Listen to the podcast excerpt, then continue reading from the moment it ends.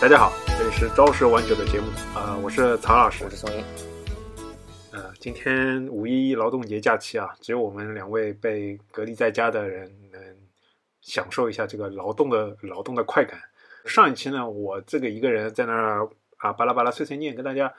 呃讲了一下，就是简易包会版这个从电路板怎么一直到那个现代那个互联网技术嘛。那其实呃，互联网发展到现在，它最近大家如果有有开始找工作，或者说很多人嗯毕业在在看的话，肯定知道现在互联网有一个巨大的分叉，就是所谓的币圈。那整个从呃比特币到区块链和现在整个的包括大家知道的 ETH 的整个发展的趋势啊，那很多时候大家要搞清楚呃什么是什么是区块链，什么是币圈，还有现在比如说很很火的什么 Web 三啊，他在朋友圈肯定会看到各种各样的解释。那呃，我我的感觉，我跟松英的感觉就是看了那么多文章，对吧？你有没有感觉你能理解了？我觉得现在有一个问题，就是大部分人，呃，不管是那种财经的记者吧，或者说是所谓的这种打引号的业内人士啊，然后包括有一些这种掺和的人，我觉得其实大家对这个基础概念，就整个就是区块链这相关领域的一些基础的一些最基本的那些 concept，其实大家没有搞得特别明白，所以呢，就是我觉得现在是都有点这种盲人摸象的感觉。对，就我们我们也是看了之后，还是觉得云里雾里啊。那我们今天呢，就花一期节目，看看我们有没有本事啊，从非常浅显的角度啊，层层所谓抽丝剥茧，给你展示一下什么是啊区块链啊、比特币，以及啊我们后代大家所熟悉的就 ETH，整个或者说智能合约，以及最近很火的是 NFT 啊、道啊这些所谓围绕在 Web 三周围的这些概念。那我们第一个开始的就是说啊，比特币这个东西。那呃，为什么要先说比特币呢？因为其实区块链这个技术，呃，没有一个标准的定义的啊。它最早其实是因为呃比特币这么一个东西的引入来呃才会被大家所注视的。那就我不知道松英是怎么理解这个比特币它的那个呃原理的，或者说你你一开始是怎么接触到比特币的？呃，我先说一下我是怎么样接触到比特币的吧。就是我是大概一三年的时候，那时候呢，那个我有一个同学，就他跟我讲说，啊、当然可能也是别人就是把这个信息传递给他的。那那时候说有个叫比特币的东西，然后那个时候说可以去买，可以买卖交易，然后就是说一天可以赚就涨很多。然后那个时候国内其实我理我理解就是算是国内呃大范围的传播的，就是第一次就比特币这个这个概念。那时候就是呃，像什么比特币中国啊，还有一些类似的一些网站，它都是可以可以做交易的嘛。然后很多人还有做那种所谓不同交易平台的搬砖，反正那一年就开始火了一段时间。所以呢，那个大概是一三年前半年吧，是我第一次听说到这个概念。然后后来就一直也有关注，呃，到后来比如说自己可能也参与到这当中，有一些 买一些呀、或者说就反正就是一直会关注这个领域的一些信息。呃，然后就一直到现在嘛，那差不多到明年可能也有十年了。啊，那说明你是一个老币圈人物吧，对吧？老币圈人物。那其实呃我当时在二零一四，不要谦虚，二零一三年啊、我也差不多在那那段时间呢，一开始听说过这个，所以很多那个时候美国人跟我介绍的 Bitcoin。那我当时观念还是比较老嘛，因为我觉得，哎，嗯这个东西很虚幻啊，这个东西，这这这他妈怎么是是个钱呢，对吧？然后后来在一七年的时候，呃，一一六年、一一七年的时候就开始，比特币突然之间，它就是整个市值就一直在往上涨，然后涨到一七年，其实是有一个呃巨大的一个等于破圈效应，那这个时候才会去了解嘛，嗯啊、那我今天呢，就给大家讲一个故事呢，是让大家理解这个比特币它到底是不是一种货币，然后它它背后的这个呃包含的这个一些经济学的概念和一些技术的概念是什么啊？嗯、先进入我们就是曹老师编的这么一个货币简易货币呃发展史啊。那首先我们说这个世界上呢，很多一开始嘛都是这种各种小村庄，对吧？那一个一个村庄里面可能只有几户或者十几户人家，那呃就很多时候他们对吧？各个村庄里面呃就是比如说你家是呃养羊的，对吧？我家是磨面的，那我我想我想我想用我的一只羊来换你一袋面粉，对吧？那这个时候就会进入到我们现在在呃上海社会也能碰到的这个以物易物的这个情况啊，因为大家呃当时是没有一个所谓的货币的这个概念的，这很很简单嘛，一开始就是啊、很原始社会，那呃进入到一定时时代之后，大家发现这个东西呃不太方便，就比如说啊、我比如说我有一一只羊，对吧？那我有可能不要换一袋面粉，我要换五个苹果，对吧？五个香蕉，再加啊十个橘子。那这个时候呢，就是这种东西不能以物易物嘛，你不能把一只羊什么一个角切下来啊，什么这种。就这个时候，这个时候呢，就会引入这个货币啊，就是大家最早的时候会看到的那种那种什么一克黄金啊，什么所谓什么什么贝壳啊，对吧？就这种实物，他们就会把它当做是一个呃，就等价交换物嘛。那其实虽然大家觉得很原始啊，就是黄金这个东西，一直到现在，它依依然是可以用作这样一种货币的形式来在这个社社会上生存的。所以，这个为什么很多人就是把黄就是黄金是一个非常呃特殊的这么一个货币的一个等价等价物吧？那这个时候呢，嗯，大家就觉得这个东西就很不方便，对吧？很不方便，为什么呢？就是比如说我每次要跟你交易，就我得我得，比如说我要我要拿了拿十十公斤黄金是吧，背在身上，这个也不安全。所以呢，这个时候呢，呃，这个这种村庄里面，或者说这这种各种各种各样的形式里面，他会发现一种什么形式呢？就是纸币。那纸币它是怎么样呢？就是比如说我们家里有十十克黄金，对吧？你们家有松英家有二十克黄金。那我们要做交易嘛，我们干脆就不要不要把十克黄金什么背背起来了，对吧？我们找一个德高望重的啊先生老老老先生，去把他把我们的黄金啊全部存在他那边啊，他是德高望重，不会去偷我们的、抢我们的。那他给我们发一个凭证，说，哎，松一你家有二十克黄金，那我我家有十克黄金。那接下来我们在交易的时候呢，我就把我这十克黄金，对吧？呃，比如说十张的，我给你三张，你给我多少，对吧？然后呢，我们再去做那个交易。那这个其实就是，嗯，呃，所谓纸币嘛。那有了纸币之后呢，这个其实还是有不方便嘛，就是说，因为这个纸张这个东西，呃，还毕竟还是要携带嘛，那还是有一定不安全性。那这个时候呢，就就就货币它再进化到下一个形式，虚，就像现在的那个所谓的电子支付，或者说类似于虚拟支付，就相当于什么呢？我呢也不要跟我们两个交易嘛，也不要纸币了，对吧？我们就通过一个某个软软件，然后就发个消息，啊、发个消息给那个呃德高望重的老前辈说，哎，我们有一个这么样一个货货币的黄金的交易，对吧？老前辈呢就在他的账本里面，他也不要去什么划这个黄金划到你这边，黄金我那我那边了，他就在他的一个账本上啊，大家记住一个账本上这个东西，就在账本上呢就把这个。呃，货币的归属呢，去做了一个呃切换。来，我们说，哎，收到消息了，这个交易完成了。那接下来我们去做一个实物的交易。那这里面呢，就会引入到一个账本的概念。那账本呢，其实转换到现在金融体系里面，其实就是呃各个国家啊，或者说各个中央金融体系里面的，就是呃中央银行啊，它其实是有一本总账的，它其实记录了就是各个就是说，比如说银行实体之间的。它的这样一个等于一个账户交易的记录，那它它的一个核心特点其实是有一个相当于德高望重，或者说是一个中央的体系去把这个账给记清楚的。那这里面其实就有一个问题，就是说这个万一啊，我们是说我们相当于其实是一个无罪推定，就是说这个中央呃中央的这么一个记账的体系它是没有漏洞。它一不会有技术漏洞，二不会有那个人为的，或者说机器的这个问题去把它去记错或者呃诚心记坏。接下来，他其实发明了这么一个非中心化的这个账务，就是就是我们是不是能够把这个账本啊，就不要放在一个德高望重老前辈里面，万一没有这个德高望望重老前辈，或者德高望重老前辈走了，对吧？他孙子其实不是那么德高望重，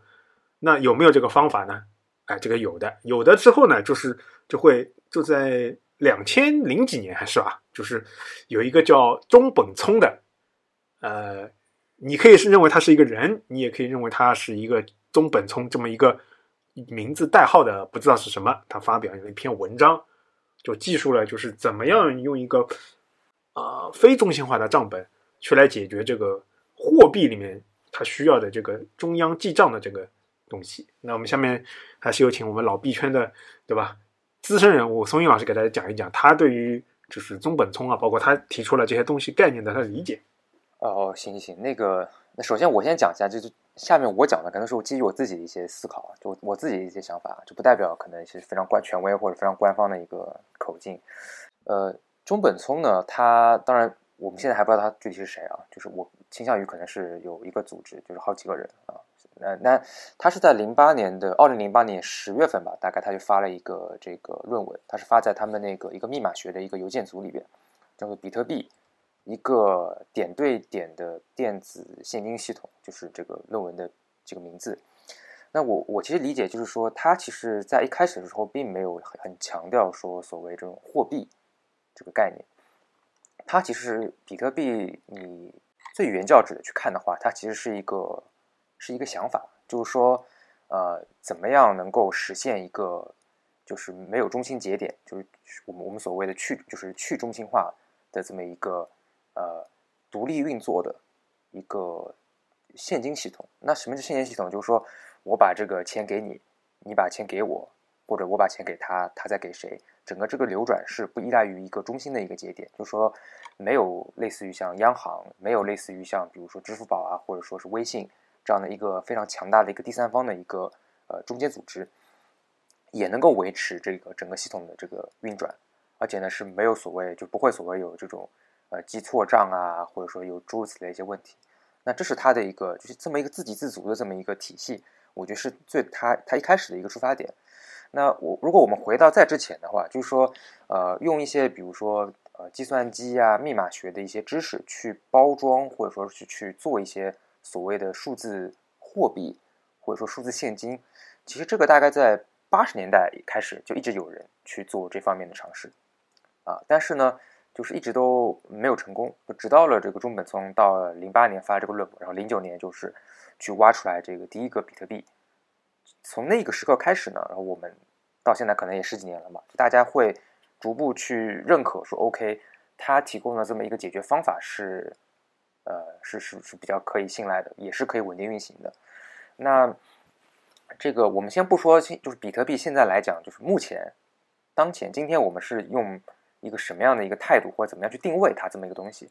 啊，我们就回到它最呃一开始的这个呃想要解决的问题，或者说它一开始这么一个设计。因为比特币其实相对于其他的一些，嗯，比如说像什么 ETH 啊，或者一些别的一些 EOS 啊，这是我们比较新的后面出来的一些，呃，我们说 Crypto 的这种虚拟货币吧。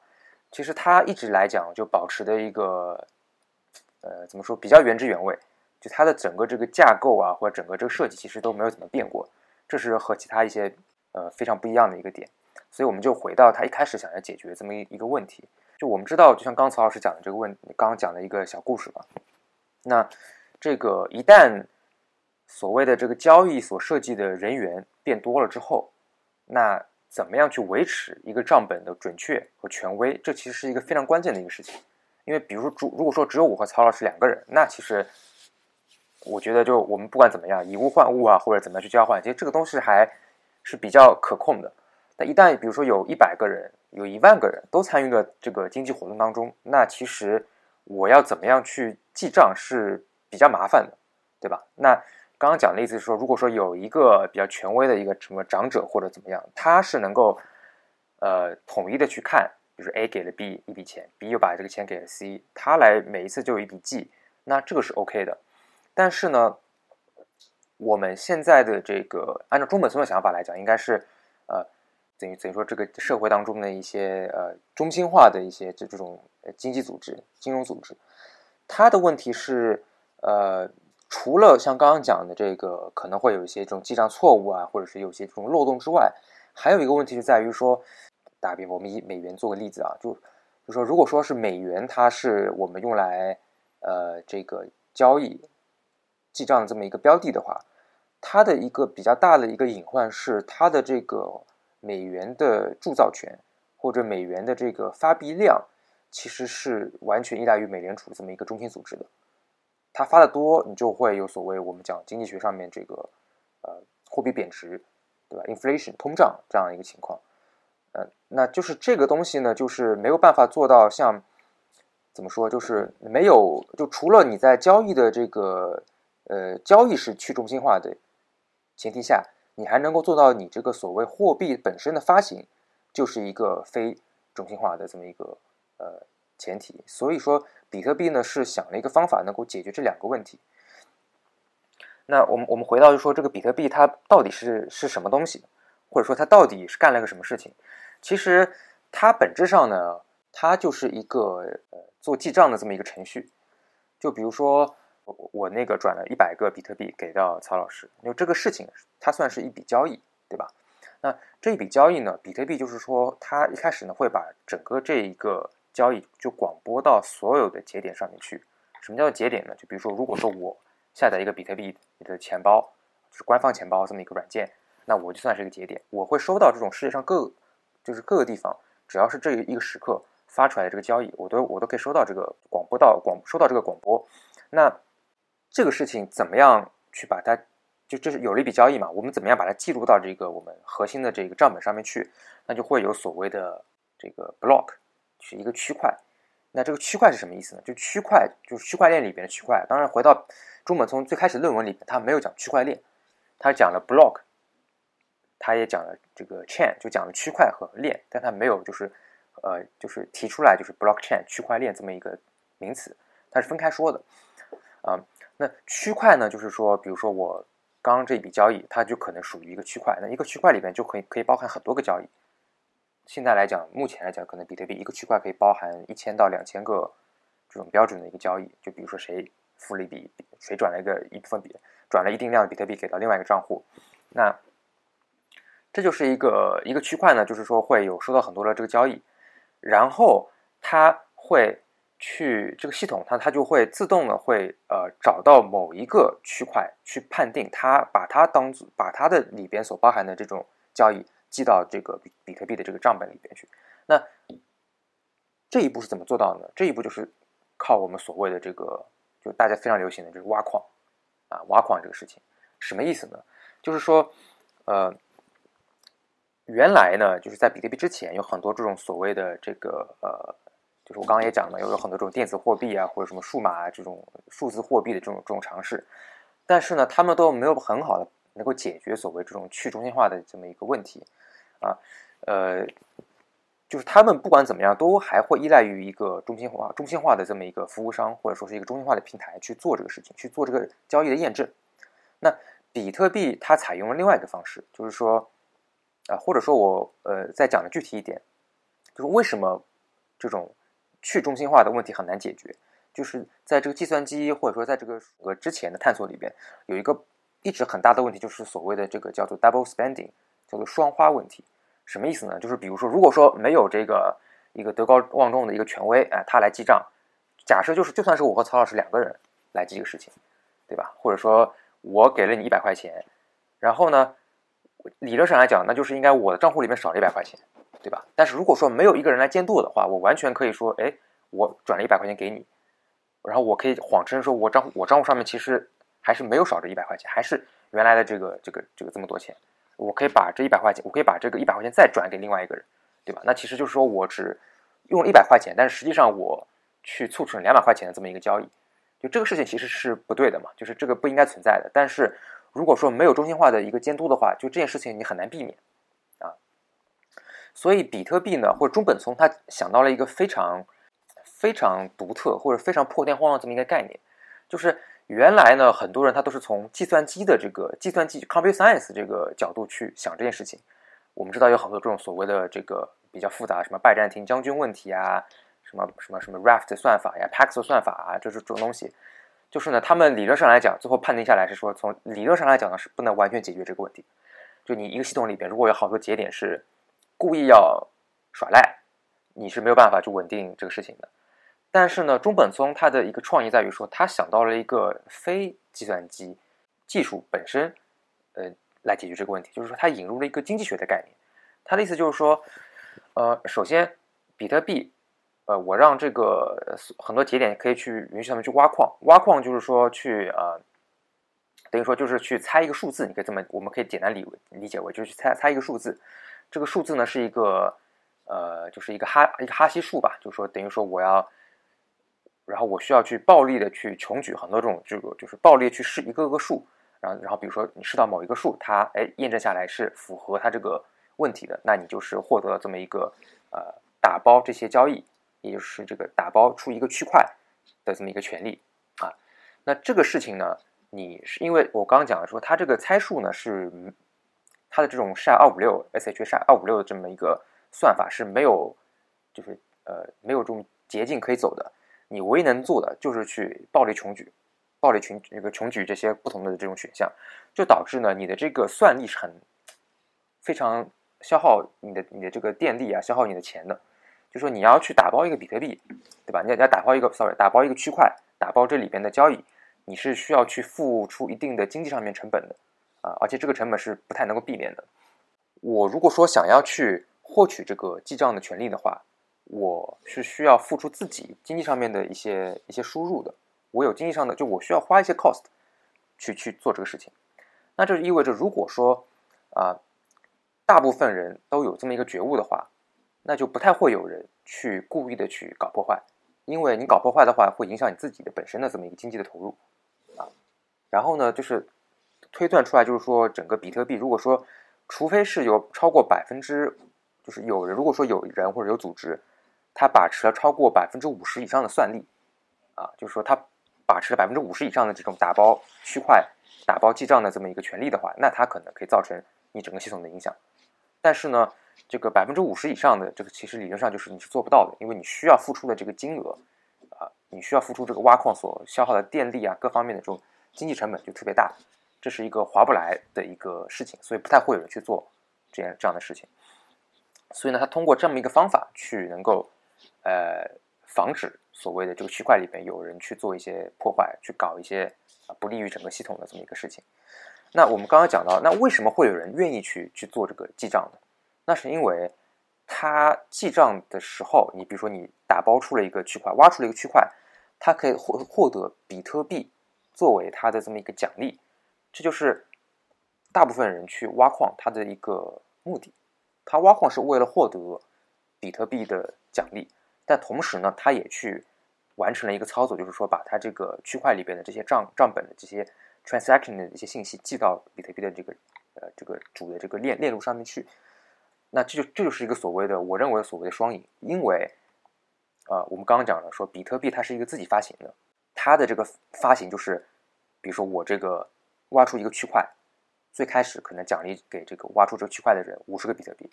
然后每隔四年它是减半的。那最后我们算出来说，OK，按照这样的一个算法，那可能比特币总共是有两千多万个。发行是自己就是等于说是系统，哎自自动发行出来的。然后呢，这些交易，比如说我这个账本里边区块里边的每一个每一个呃账务每一个 transaction 又是，比如 A 给了 B 比特币，C 呃 B 给了 C 比特币，就它是一个完全的一个自循环。那同时呢，因为比特币有价值，那我就需要去挖矿，对吧？我挖矿之后，我会我去我会帮帮忙记账，那整个这个系统就这样维持下来了。所以呢，就是就是这个是中本聪的一个特别呃比较天才的想法吧，就是把一些经济学上面的一些啊事情拿过来，和原来的这些密密码学和原来的这个所谓我们说数字货币的探索，它结合在一起了啊，就生产了这个生成了这个比特币的这么一个一一个概念。那是在二零零九年，他正式自己去挖啊，第一个区块是他自己挖的，可能他自己挖了大概呃反正挺多的，然后后来就是整个这个。越来越多人参与到这个系统里面去，那到现在我们就可能有全全世界各地有非常多的人去挖这个比特币，给大家来从事比特币这么一个交易。还有几个概念，我觉得是呃有必要和这个大家说一下的，就是说，呃，比特币呢，就很多人他有有些误解啊，就是说一开始很多人会觉得比特币，那比特币是不是就是比特币它是是不是钱呢？是不是就是一个实体的一个一个币呢？那其实是不不是的。就包含很多人说，嗯，嗯，比特币首先我们要比特币，我们得有一个钱包嘛，对吧？我们得有一有一个钱包。然后呢，这个钱包里边，那它是不是就是说你是，比如有有一二三四五五六个比特币，它就是这么一个东西？其实是不是这是这个样子的？比特币有一个特别重要的概念，就是所谓的叫做 UTXO，它叫做 Unspent Transaction 啊 Output，UTXO 这什么意思呢？就是说比特币其实它的概念是说，呃，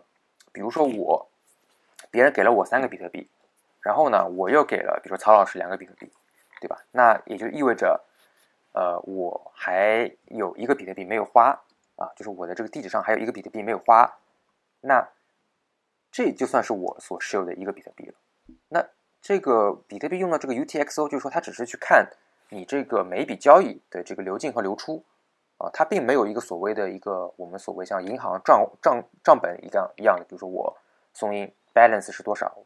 我还有多少钱，它没有这个概念，它只是通过每一个交易，就跟我这个地址所相关的交易，它整个的这么一个链路，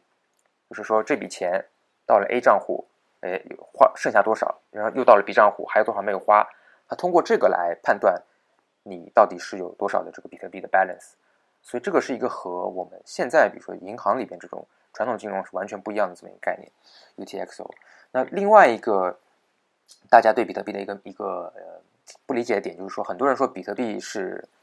呃就说是不可追踪的，或者说是什么匿名的啊，然后呢说它非常安全，然后呢很多人就不理解，就说哎我说看到好像比特币还有也有很多人说什么被黑客盗了之类的，说你怎么又说它是很安全的呢？它其实呃，就这个事情，其实它，我觉得就是他们在讨论两个不同的概念。就比特币所谓的安全，就是说，如果说你是在这个账本里，你是在这个整个这个链路的账本里边，每一个地址之间，因为我们可以完整的看到它这个每一笔交易，所以呢，这是一个非常啊安全的这么一个事情。就是说，比如说我有一个比特币的钱包地址，这个地址所关联的，从历史上它任何一笔交易，我都是可以梳理出来的，而且我们就是可以。呃，就是就是我们自己上网是可以可以查可以查到的，那这是它所谓的一个，比如说可追踪性，就是说完全可以追踪和它的这个安全。但是呢，它所谓的这个匿名在什么什么地方呢？就是说我作为一个实体的这么一个人吧，对吧？就是我作为一个，比如说一个中国的一个什么公民，那我要去呃绑定一个比特币的钱包地址，这个事情是没有一个所谓的。呃，需要去做一个什么一个中心化的验证的，我可以创立一百个、一万个比特币的地址，啊，只要我记住所谓的这个我钱包的这么一个私钥，因为比特币是采用一个非对称的这么一个加密的一个呃形式来验证，说是不是这笔钱是你所谓的，就你这个呃你这个钱包地址上面的交易是不是你你就是不是你这个用户，他只是通过一个呃是不是就是不是我这个用户有获取这个私钥。来判断的，但是呢，它并不代表说我就是确实这个账户就是我的，你也没有办法通过一个比特币的一个地址能够追踪到它背后的账户的实际所有人是谁，那这一步是所谓的匿名，对吧？但是呢，我们换我们换句换过头来就说，如果说我有了，比如说曹老师的私钥，曹老师有了我的私钥，其实他完全可以就把我的钱全部转走，然后呢，这件事情就是没办法说清楚到底你这个钱包到底是谁的，因为谁掌握了私钥，谁就掌握了这个钱包地址的这个权威性。所以呢，这就是一个大家可能不是特别清楚的点，就是比特币到底是安全不安全？它所谓的匿名性到底在哪里？啊，嗯，刚刚孙英老师给我们呃讲述了就是整个比特币的他的理解的那个一些关键的环节啊，这个我我觉得其实他把这个关键的点啊，呃，和我的理解还是比较接近的。就是首先我这边再补充一下我的理解啊，就是首先比特币它。啊，解决的一个问题，两个最关键的问题，一个就是记账的这个准确性和那个合法性，就是刚刚我说的，就就比如说，呃，孙老师他转给我一百块钱，对吧？然后他在同时转给另外一个人一百块钱，因为我跟另外一个人其实是没有没有沟通的或者不知道的，因为如果没有一个中心化的记账的情况下，那他很有可能就是。我也我也记得，就是我收到他一百块钱，他也那个人也记得收到一百块钱。对的，对的。那这个事情哪一笔合法就不清楚了嘛，对吧？那以前是在有一个中央的这么一个记账系统来去记、去核、去核对的嘛，就只有只有一，比如说啊，比如说如果这笔交易完成了之后，他再去转别人，他就会检查他没有这个钱。对。那有中央有了一个中央记账系统，为什么说为什么还要那个分布式呢？就除了中央，它这个中央那个记账系统啊，它呃人为的去记坏，它还有一个问题就是说，呃，现在金融体系里面，就是这个货币，它还除了一个记账的嘛，它还其实还有一个非常大的就是那个发行或者说货币增发权。那这个的话，一般来说，这个都是一个国家、一个政府的中央金融机构它的一个核心的一个政府的权利嘛。那如果那我们知道历史上有很多很多国家，他们都会经历所谓的通货膨胀啊这种问题，一大一大原因就是说，这些国家，比如说他们会有一些货币超发或者滥发的这个情况。那呃，如果在如果在一个电子系统里面，就是呃，它它一般来说，一个中央记账的这么一个中央银行，同时也会担任这个呃一个货币发行的这么一个呃厂商或者说这一方嘛，那这样就会形成一个我又是裁判员，我又是那个记记录员这么一个情况。那比特币它其实是尝试把这个问题去用技术和加经济学的这么一个组合去完成的，啊，并不是纯技术学。它其实是一个，就像刚刚宋毅老师说的，是一个组合。那首先，我们我再补充一下，就是刚刚它其实是这样，就比如说我们有在那么多交易的情况下，它首先会呃每个每个参与这个比特币，没有比特币这个呃参与者，他他本身他他本身他会其实是有一个本地的一个账本池。那如果他会收到一些就是别人发来的一些账本的那个交易的这信息。那这些信息呢，其实是其实还没有完全就是所谓所谓确认，它只是是有这么一个消息。那这个时候他会把，比如说刚刚说的一千个一一千个左右，他会去打包，然后啊发布发布到那整个网上，发布到整个区块链的这么这个就比特币的这个网上。那这个时候就会我们说的就是那个货币增发权和那个验证权，它是把它合二为一，是作为一个同样的一个角色来解决这个问题，就是矿工。我们就是以前说的，我比特币挖矿，就这些矿工会会把这些账本啊、记录的账本啊，他会先做一个那个所谓的正确性验算，就每个人会先做一个正确性验算，对吧？就是就刚刚我说的，就不会有这种双花的情况。然后呢，就是他还会要做我们刚刚说的，就是他会去凑一个密码学的数字，就把相当于我把你的这个账本啊看成是一个密码学的输入。然后我去，我去需要有一个不停的穷举是一个随机数，然后呢，这个随机数和这个密码学的这两个东西呢，通过一个密码学函数会出来一处神秘的数字，啊，只有这个神秘数字满足一定的规律，我们才认为这是一个啊，这是一个合法的这么一个啊解。那再去广布到整个网络里面，那它这个解呢，解这个解这个所谓的我们刚刚这个密码学，然后符合这个规律，其实是要很花算力的。是非常花算力的，有时候比如说可能要花十五分钟、二十分钟，甚至半个小时，是一个小时去解啊。那一是没有捷径呢，它只有穷举法。那但是他把这个结论广播到这个网上呢，那别人拿到他这个结果做运算，其实是一个呃很快的过程。我就我就拿到你这个所谓 magic number，它是它是非对称的，对吧？把你的账本验证只需要它是一个非对称的，一次就可以。我验证只需要几分钟。其实大家可以理解，相当于我给你一个密码箱。啊，你要去，你要去穷举它的这个密码，比如说它有十八位，对吧？我要一二三四五，它每个都一二三四五。你想，你穷举一遍，对吧？你不知道它的结构的话，你穷举一遍，你想会很花时间的。但是我穷举出来之后，我把这个我把这个密码广广发到这个网上，别人拿到这个东西，只要把你这个数字一输，就看看这个密码能不能打开，对吧？其实是这么一个非对称的情况。然后呢，呃，大家才会确认说，哎，这是一个合法的解，然后。这样其实其实就是所谓的那个所谓 Web 三啊，包括区块链里面，包括比特币，就是他首先提出的，这是一这是一个什么？这是一个共识，就大家对于这个东西产生一个共识。那这个区块就是相当于被所有的账本保留为保留为一个合法的。那如果说你要去人为的，就刚刚宋宇老师说，你要去人为的篡改，其实你要想想，你相当于你要控制整个大网络里面的百分之五十一的机器，对吧？对，所谓大多数嘛，百分之五十一的机器。你才能去篡改，而且你还得算出来这个结果和就是和那个正确的解是不一样，因为有可能你算出来，你也要去算出一个解，对吧？这样的话，你要浪费大量的算力，那还不如那还不如去挖矿，为什么呢？就刚刚我们说的，你你这个花费了算力算出来之后啊，它会给你一定额外的比特币的奖励，这个其实就是把那个货币增发权啊，就控制在一个非常。就是技术上非常一个可预期的一个程度，就相当于的你的货币增发增发量其实是一个很预很呃就可以预期的，因为我比如说我大概会算出来，就是一个小时里面会有五个五个区块链被挖出来，那每个区块链我可能奖励多少个比特币，那我可以算出来，等于整个货币的增发量其实是一个很稳定的状态。然后以后它中本聪还会规定嘛，就是到一定程度就不增发了。那这个就会解决那个所谓我们刚刚说的中央银行它又有那个记账又有那个货币增发权的，又是裁判员又是记录员的这个问题。我我可以再补充一个点，就是说他所谓的就是我其实我刚刚讲就中中本聪他论文里面讲区块和链嘛。那我们刚刚讲的区块就是打包很多交易，然后可以被挖矿工啊通过这个解一个密码学的一个问题给它挖出来。那它这个链到底代表什么？其实这个链其实是也是比较关键的，就是它能够呃，因为比特币是这样子啊，就是说。它的一个区块的结构里边，除了这个数据数据层，就它的 body 里边包含了各种交易以外，它还包含了一个叫做它的一个区块头，叫做 block head。这个区块头包含了什么东西？这个区块头其实是你这个这个区块之前的那那个区块的一个信息啊，它把之前那个区块的整个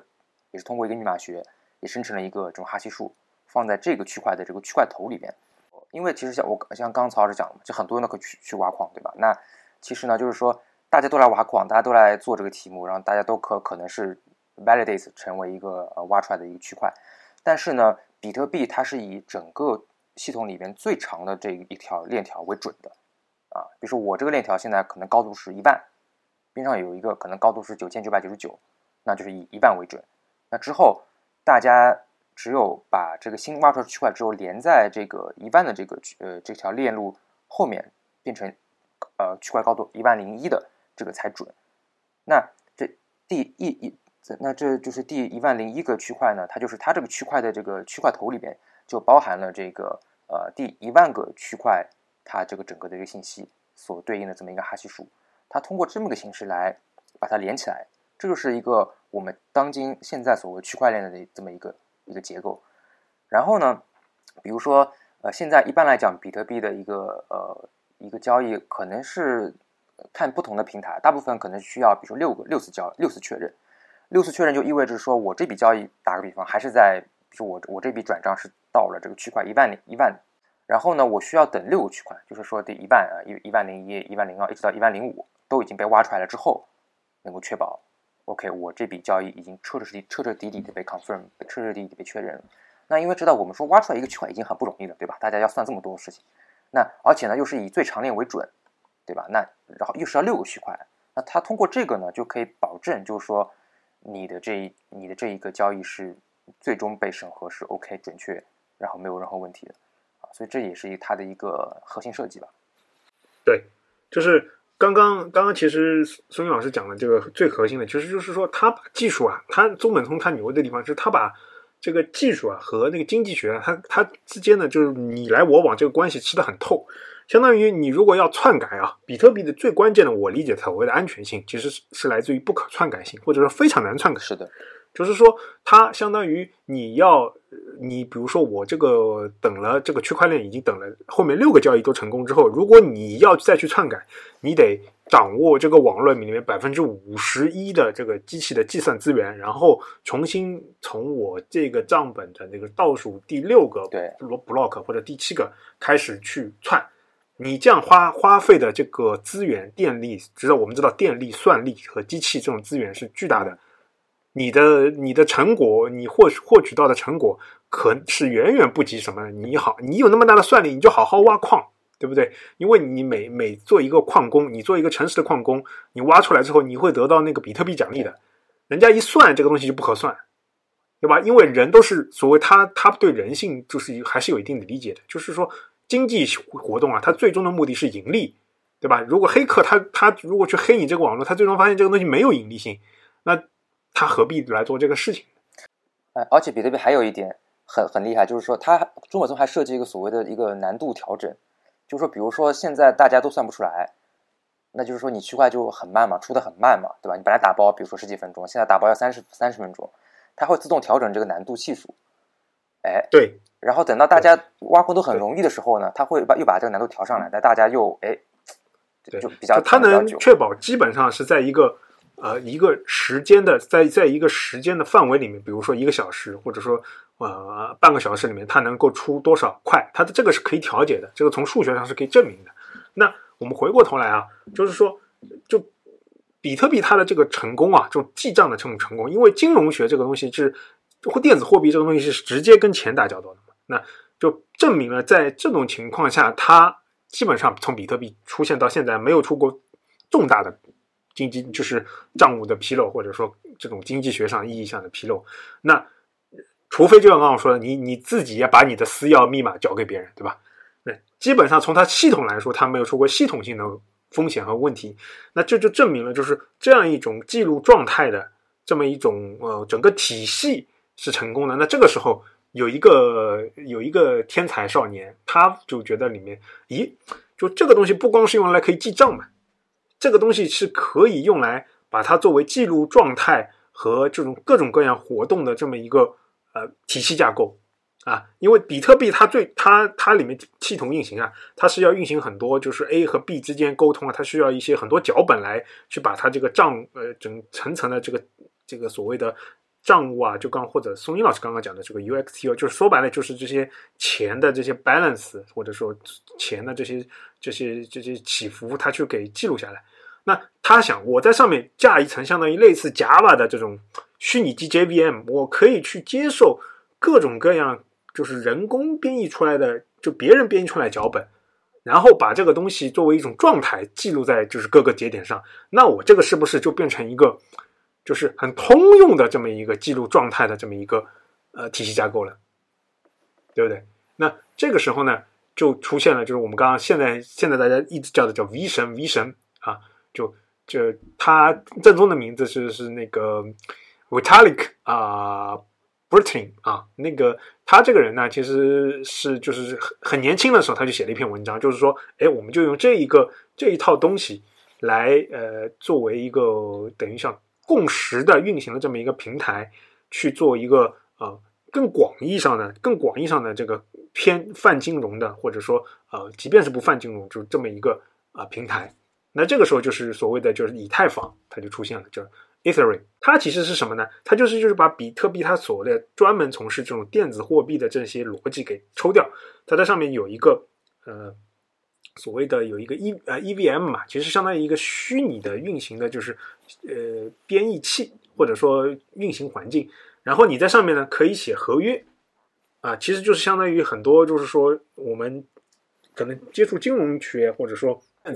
在在 IT 业里面知道，就很多事情它其实是有一个就合合约性质的逻辑的。就比如说说有些人会去定一些什么那个。呃，信托信托机制就是我委托他，然后他可以帮我做多少钱的交易，然后比如说完成这些交易之后有百分之多少的，比如说回馈，就这些东西呢，它可以通过写成一些脚本来部署在这些运行这些所谓脚本的机器上。那这些机器呢，它它会就是刚刚我们说，它有一个虚拟机，它会把你的这些啊合约啊翻译成它相当于它底层能够运行的这些机器码，然后呢。最终它运行完了之后，它把就是运行的结果就像比特币一样啊，通过一个一个区块链打包，然后一样的要有通过一些矿工去做一些啊所谓的密码学的计算，然后记录成一个一个呃链链起来的这么一个区块。那呃这样的话，就其实就相当于没有一个在没有一个第三方的情况下，完成了一个就是相当于一个合约性质的一个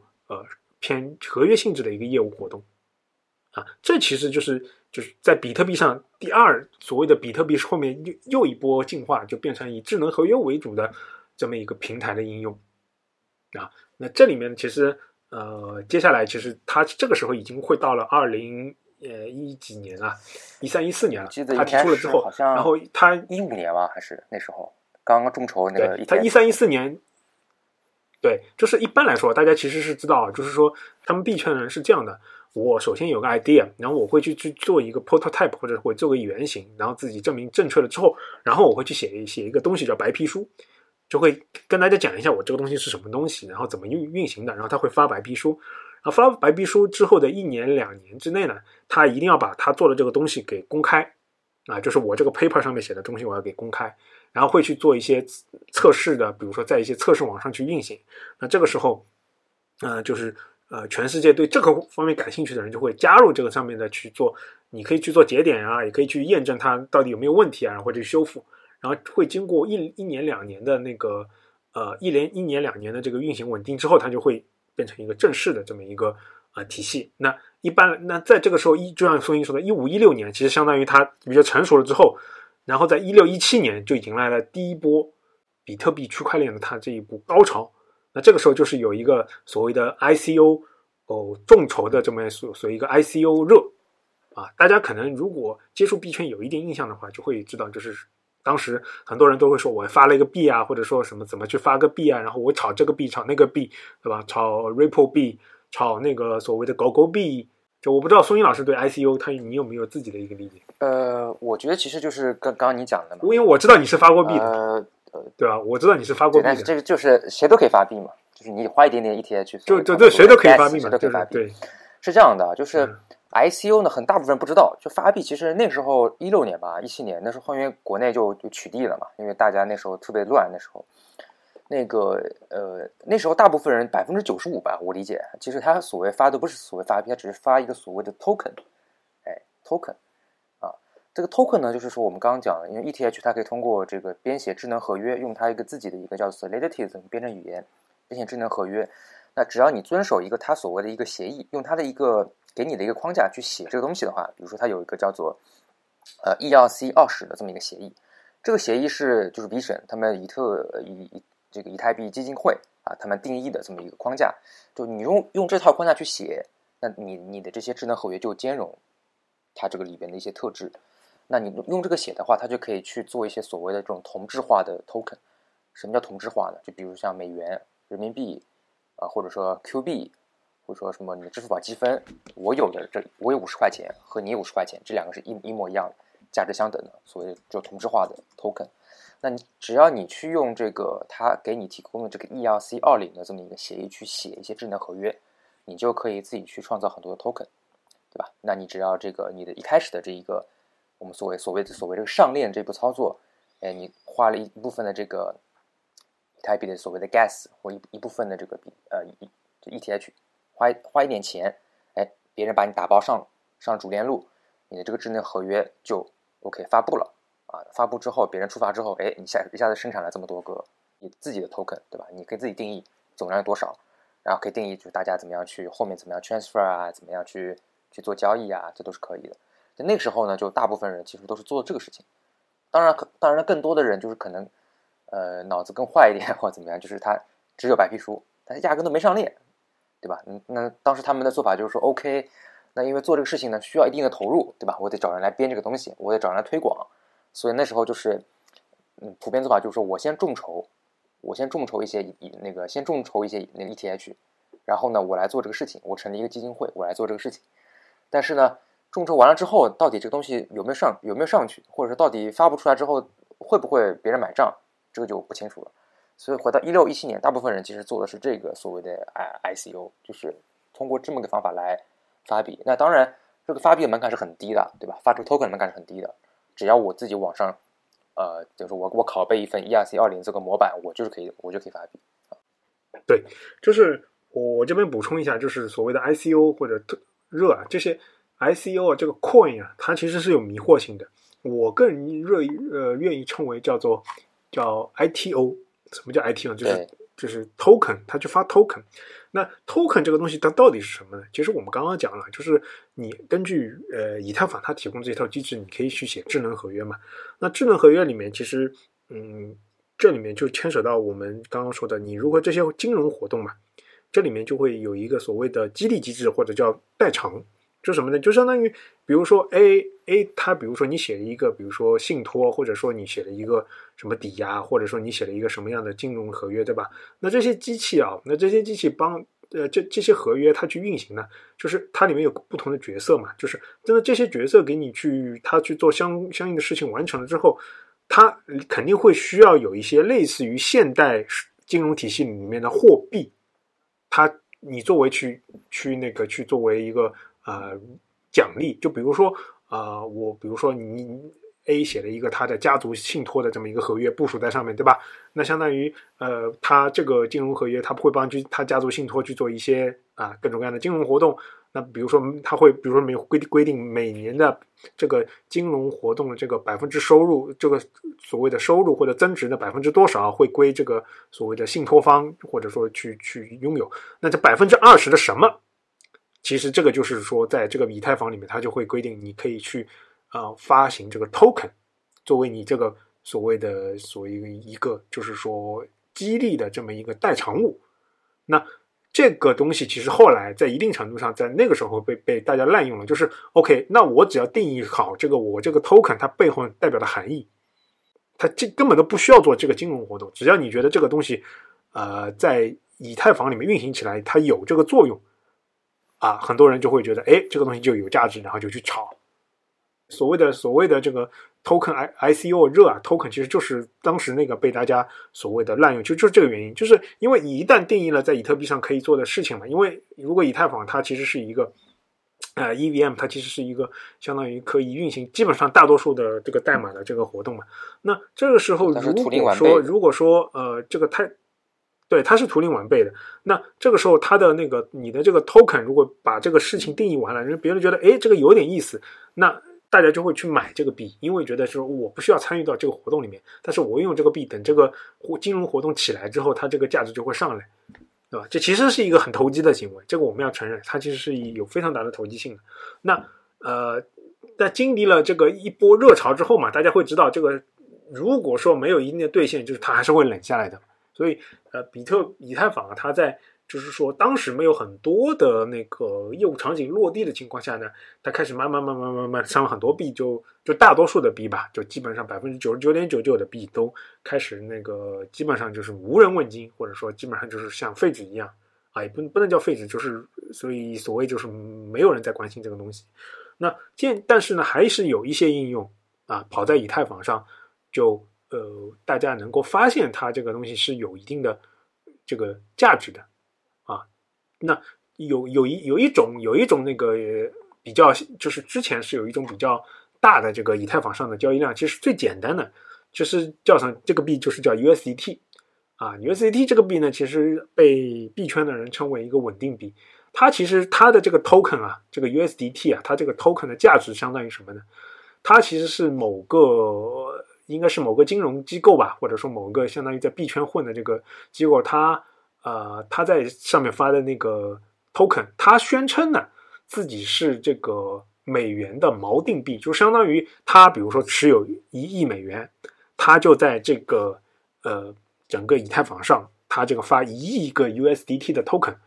那你就可以用这个 USDT 的 token 来来进行在以太坊上进行其他方面的交易，你用这个 token 去做交易，那相当于你心中认为它就是锚定美元的这个价值。啊，就这在以太坊的前期发展的前期是有很多人，包括现在还是有很多人用这个 USDT 在以太坊上做一些金融活动。对，主要是它背后的这公司，嗯，那个 Tether，它是它 claim，它自声称它自己是有有所谓的一比一的这个锚定嘛，它有它有相当一部分的这个储备。当然现在是怎么样情况不是很清楚，但是反正它是作为对现在怎么样情况其实是不知道的。它作为一个稳定币还是这就所谓的比较重要的。反正在最近这几年里，对。是的，那呃，所谓那有了稳定币之后呢，其实啊，渐渐的还有一些新的应用场景呢就会诞生。那个就是什么？就是大家发现啊，这个呃，除了稳定币这种这种 token 来说，还有一种 token，就是我如果把这个 token 啊，或者说这些像类似于币的这种概念，把它看作是一个一个一个，就是相当于我们玩游戏啊，或者是或者是什么一个一个金币的话，那其实它本身是不是有一定的收藏价值呢？假设我这个币就像以前的纪念币一样，对吧？我比如说什么某个特殊特殊的时间，我发行纪念币两百套，对吧？虽然它都是一块钱，但它上面印的东西不一样，就每一个可能印的就是东西跟外面不一样。那这个时候呢，就出现了一种新的这 token 的这种协议，叫所谓的 E E C R，嗯，七二幺，就是 NFT，对吧？NFT 就是现在非常火的这个所谓的非同质化代币，对。对，我不知道大家有没有去过，就是上过，就是所谓现在的 Open Sea 啊，或者其他的，就是没有上过，可能如果币圈接触过，也知道这个呃非同质化的这个币的它的所谓的 NFT 的他们的这个名字，就是松老师能不能给我们也科普一下，就是你理解 NFT 它的一些价值和它的一些背后的一些技术的这么一个意义啊？那那我觉得就是说，它还是一个，当然从一开始可能就有。这个协议可能就有，只不过最近几年就大家又发现它的热度是前所未有的高。那像刚刚讲的那个 I C I C O I T O 的那些是同质化的嘛，对吧？那其实它就是大部分就是我发一个 token，那就是这么一个 token。就是你你你没有发现它和一些是呃实实体世界有任何的联系？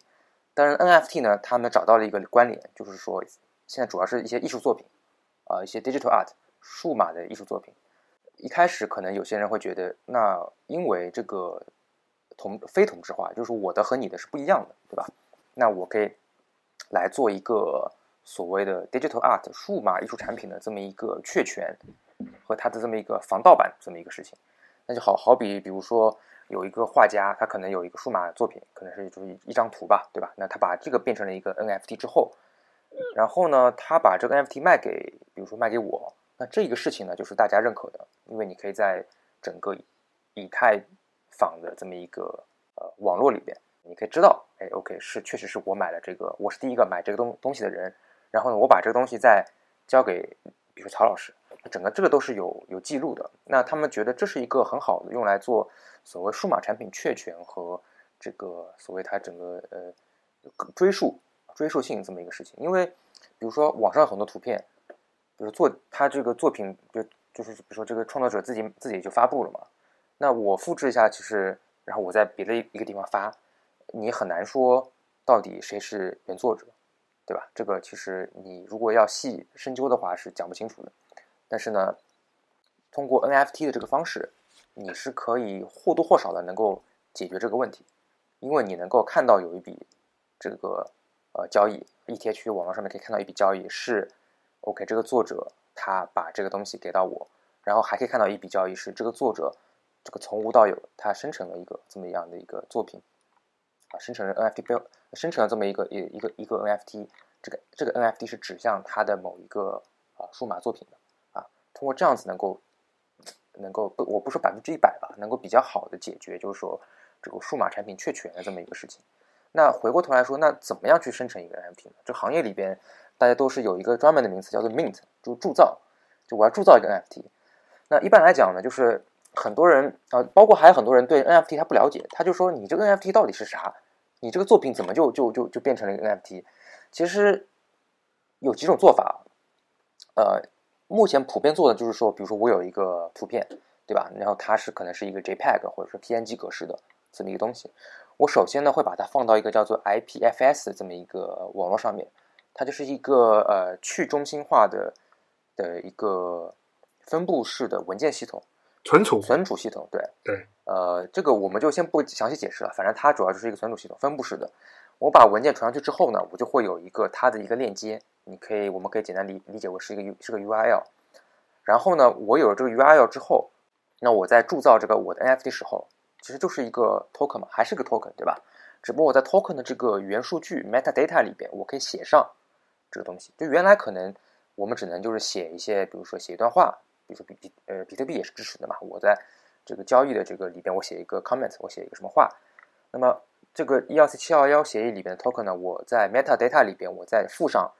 指向这个 IPFS 的这个 URL 的链接。那等到这一个交易上了，就等于就等于说这笔交易这个 token 上链上了 ETH ETH 的这个主链之后呢，OK，那大家就可以看到它背后的这个。它是有一个等于说有指向关系的，指向某一个呃 IPF I I IPFS 上的一个文件，那这个文件就是你的这个作品，它是通过这个方式去做一个所谓的关联。那还有一种呢，就是会觉得你这个关联的好像不是特别，也没有特别，就有还是有点牵强。那有时候我们会看到这个很多的 NFT 作品，就是那种巴巴比特的那种很多嘛，这种头像啊这种。很多那些呢，他们可能是采取另外一个方法，他直直接就把你这个巴比特的这个小的一个图片，他直接把它，呃，通过一些这种哈希计算啊，直接把它变成了一个一串这种数字，啊，那他直接把就然后就把这笔数字直接写在这个它的那个 metadata token 的这个元数据里边，那它能够来保证就是说，OK，那这个我这个 token 里边所代表的这个呃作品，它就是这一段。我这个数字背后的这么的一个一个什么东西吧？其实目前是有这几种方法来去所谓的去铸造一个，就是我怎么样把一个啊，可能是一个图片也好，或者说是一个一段一一段话也好，或者是一段音乐也好，我怎么样能够把它变成一个跑在 ETH 链路上面的一个 NFT？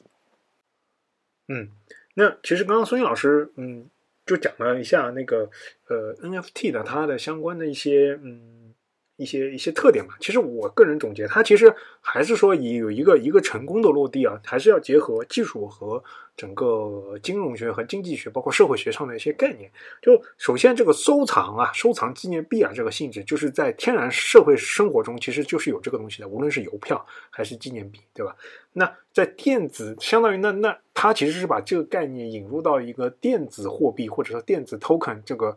呃纸袋物里面。然后正好呢，在电子这个领域呢，它其实又有一个所谓的电子绘画的或者说电子艺术品的这么一个概念，所以说它把这个不同的就是呃，相当于各种就电子纪念币的这个呃收藏意价值贴上贴上整个就电子产品的就是它的唯一属性，然后呢，再再利用这个我们刚刚说的那个共识机制啊，就把它这个所谓的确权或者说。所谓的记录的共识机制给它稳定下来，在这个形势下呢，就能够把我们所谓所谓的纪念品啊，它的这个所谓的收藏价值和所谓的确钱，去给给它用技术的方式固定下来。那呃，可能就是可能还是很多有人说，哎，你这个东西即便是在那个啊，即便是你记录下来，我还是可以把你这个图盗了嘛？啊，那你有这个什么意义呢？其实这个里面大家就会去想象一下啊，就。呃，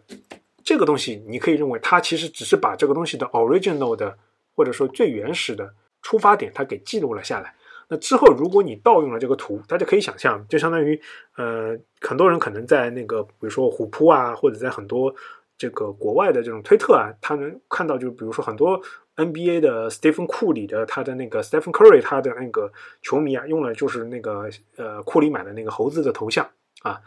那个那个头像。它的价值反而因为库里买了之后，很多球迷他纷纷用这个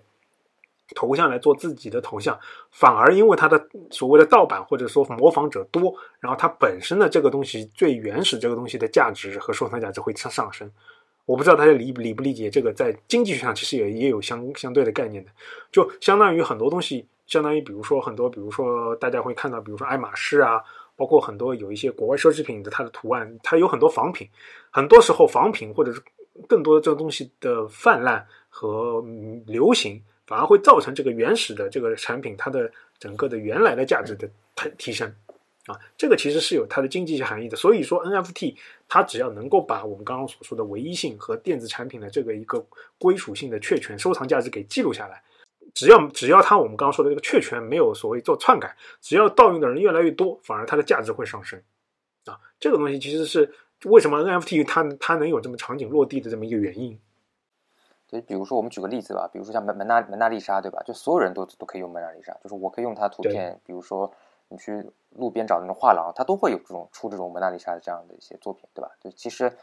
都没问题的。只要大家的共识，全世界人民的共识在于说，放在卢浮卢浮宫里那一幅是真正的达芬奇的作品，对，那就 OK。而且用的人越多，越体现出在卢浮宫的那一幅的价值的，就是珍贵性。对对，OK。只要你能说明白，这那一幅确实是达芬奇的，就 OK 了。只要你能，只要大现在大家心里面的共识都知道，就是原来那个就是在卢浮宫，对吧？如果这个不被打破，卢浮宫那个就是有最高价值的。是的，是的。那我们对，那我们说白了，那个说完了那个呃 FT 呢，那我会说到那个最近又非常火的，就是那所谓的道。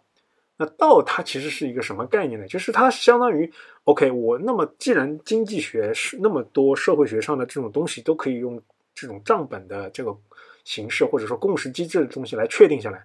那我们整个社会的组织的运行，就很多很多组织的运行，是不是能用道的形式来给它完成呢？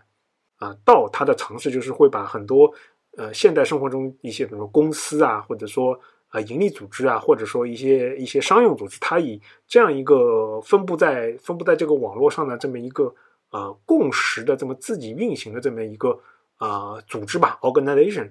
来尝试把这个事情完成。那这里面其实也会牵涉到，就是它会在 ETH 上部署一些啊所谓的它这些组织运行的这么一些合约。那这个里反而会有一个趣事，这个孙毅老师应该也是知道的。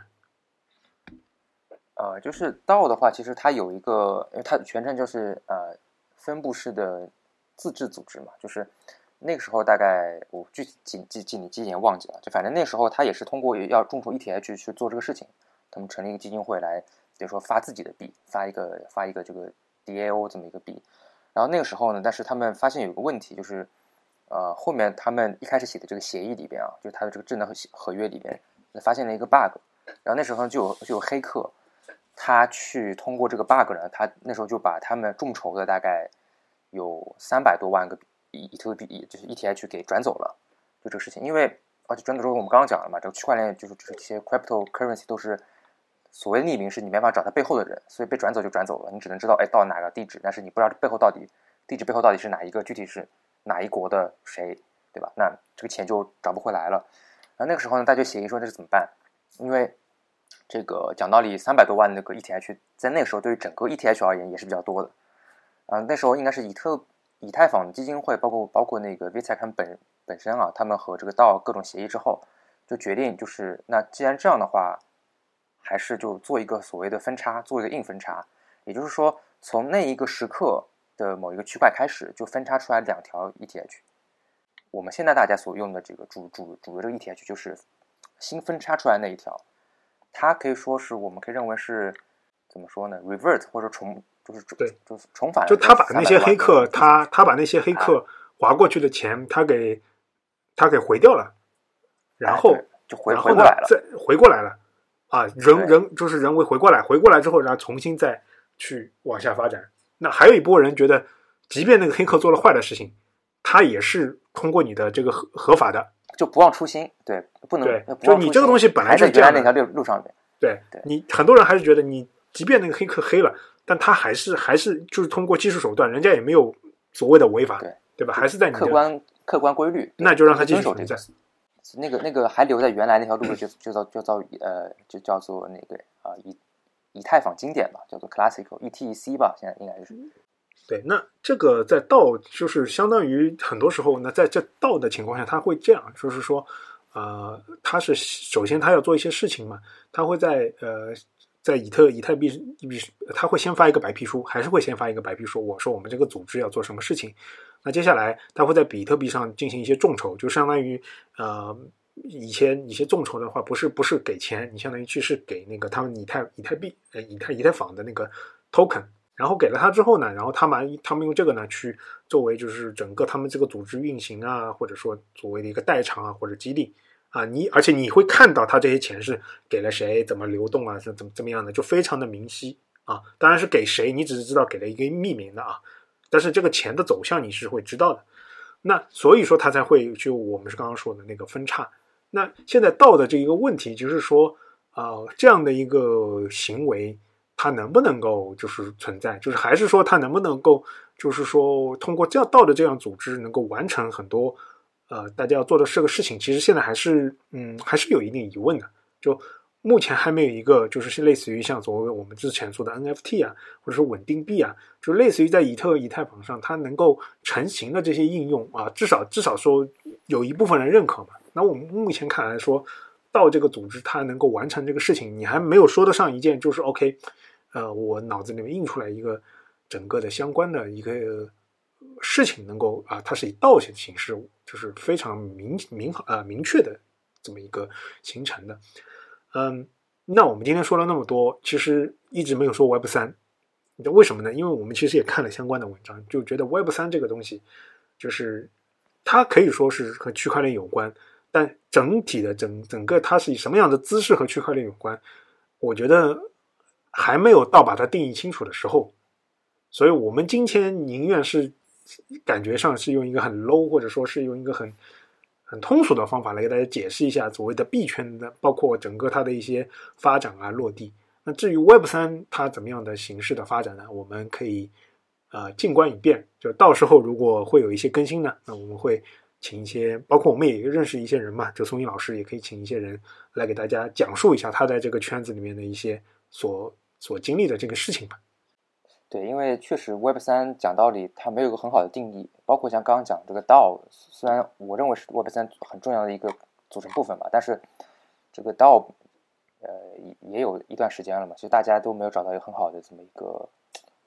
不说落地场景吧，或者说是一个一个能够很好解释他到底想要做什么事情啊，以及他想达到目的的这么一个比较成功的案例。这个和 NFT 啊，包括之前的 ICO 啊，其实还是有比较大区别的。所以，我觉得 Web 三其实我们本身其实也没有特别搞明白它到底是一个什么样的一个存在，所以没没办法没办法细说。对，那也希望我们可能这这些这些讲述这些知识背景的嘛，我们也会持续做，也会持续关注业界啊。等我们会有一些新的一些感悟了之后，我们再。呃，到时候再开一些这种类似于的讲座来跟大家讲吧。希望大家持续关注我们的这个节目，也希望有兴趣的小伙伴能加入我们的这个 QQ 群，和我们一起呃沟通交流。啊今天非常感谢大家啊，我是曹老师，再见，拜拜，拜拜。